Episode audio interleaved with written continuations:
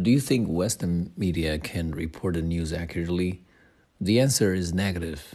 I hold this view not because I have prejudice or bias against Western media, but because I have lost confidence in all media, regardless of which region they belong to. In Western societies, the media is often manipulated by the consortium behind them to achieve their purposes. Their shenanigans were discovered by the public many times.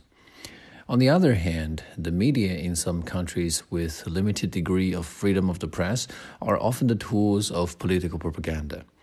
The bottom line is that uh, modern citizens, especially the modern global citizens, are supposed to equip their mind with critical thinking and analytical ability we must bear in mind that the news stories coming out of any news agencies are just opinions. They're not facts.